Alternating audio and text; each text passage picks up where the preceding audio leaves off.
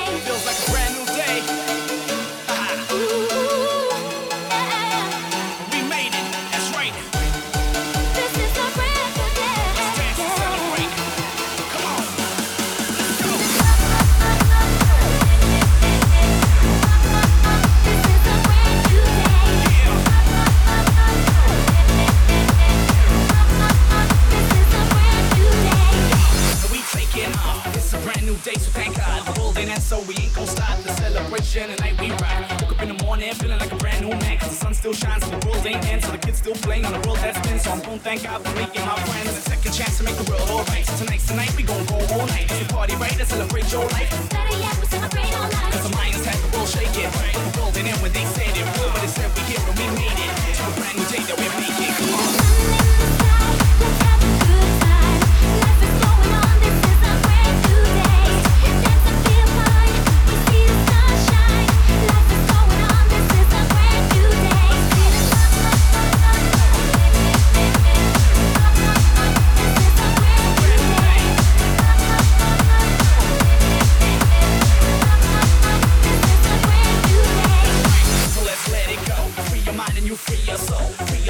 Free your whole. Free your whole and you free your soul.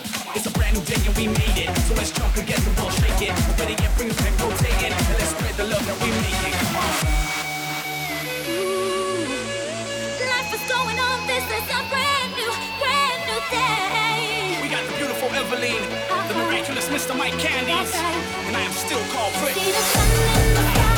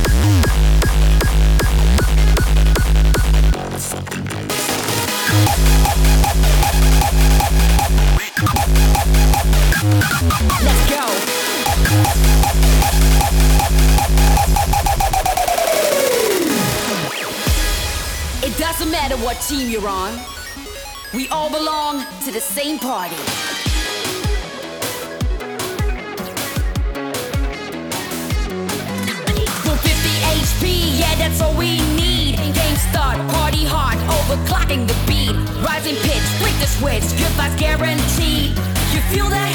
We're just getting up to speed.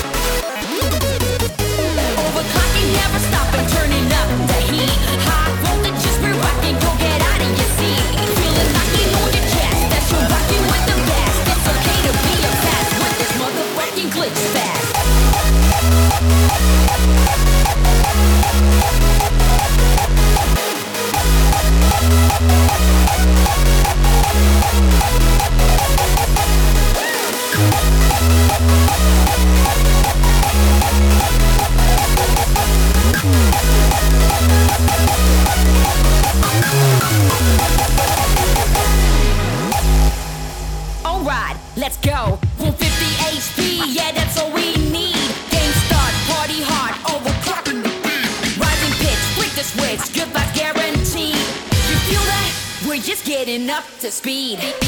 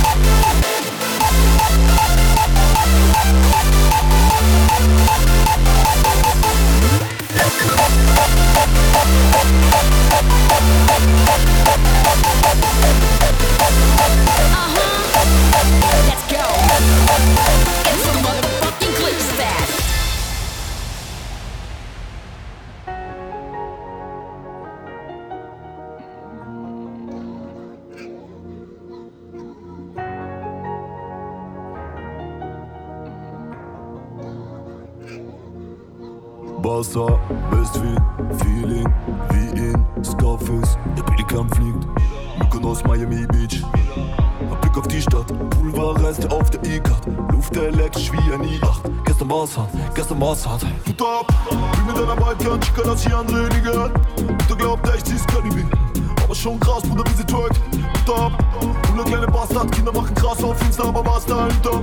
Keiner von ihnen macht was. Reicht eine Schelle und dann war's das. War's ab, Pizza. Ganz viel für den in der Wiege ab. Und dann, dann, Nizza, zum Dinner 10 Geld zum Bottega.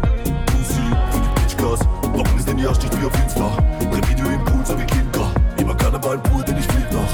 Basar, die Pizza, ganz viel für den in der Wiege ab. Und dann, dann, Nizza, zum Dinner 10 Geld zum Bottega. Pussy, für die Bitchgas. Warum ist denn die Arsch nicht wie auf Insta? Revidio im Puls,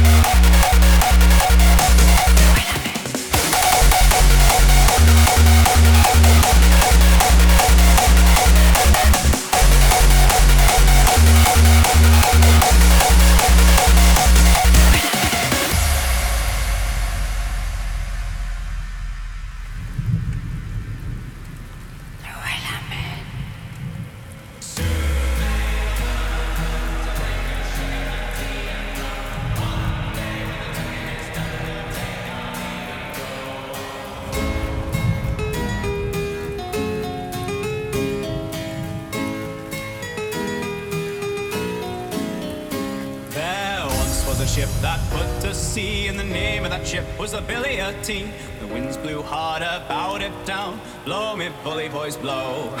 Soon may the Wellerman come to bring us sugar and tea and rum. One day when the tonguing is done, we'll take.